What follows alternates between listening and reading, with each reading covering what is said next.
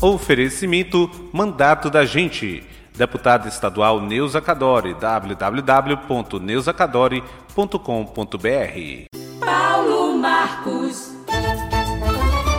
Olá você, tudo bem? Está no ar mais um podcast da Copa Bacia do Jacuípe, depois de uma parada de algumas semanas por conta da pandemia da Covid-19. Agora estamos de volta e já teve mais uma rodada, a rodada que finalizou as quartas de final da competição. Foram três jogos realizados neste final de semana, dia 26.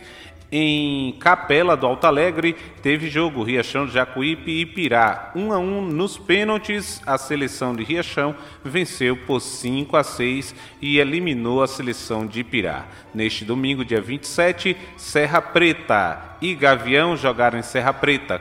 Vazia da Roça e Serrolândia em Vazia da Roça e em Capim Grosso, Capim Grosso e Nova Fátima. Os jogos foram realizados e definidos assim os semifinalistas da competição. Em Capim Grosso, Capim Grosso 1, 2 para Nova Fátima. Nos pênaltis, Capim Grosso venceu por 4 a 3. Está na próxima fase.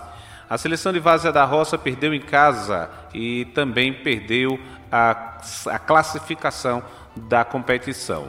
Vazia da Roça 0, Serrolândia 1 segue Serrolândia. Já em Serra Preta, Serra Preta eliminou Gavião ao vencer por 2 a 0. 2 para Serra Preta, 0 para Gavião. As seleções de Riachão de Jacuípe, Capim Grosso, Serrolândia e Serra Preta continuam na Copa Bacia do Jacuípe. Esses foram os resultados da Copa Bacia do Jacuípe, decididos semifinalistas. Os confrontos você acompanha no nosso próximo episódio.